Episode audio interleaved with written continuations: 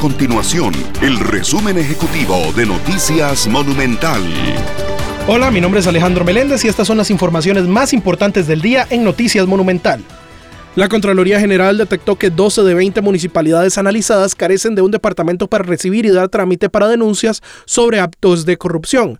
Los gobiernos en total evaluados por el ente Contralor son Avangares, Alvarado, Bagaces, Barba Belén, Cañas, Carrillo, Curridabat, El Huarco, Grecia, Ojancha, Matina, Río Cuarto, San Rafael de Heredia, Santo Domingo, Tibás, Turrubares, Upala, Vázquez de Coronado y Zarcero.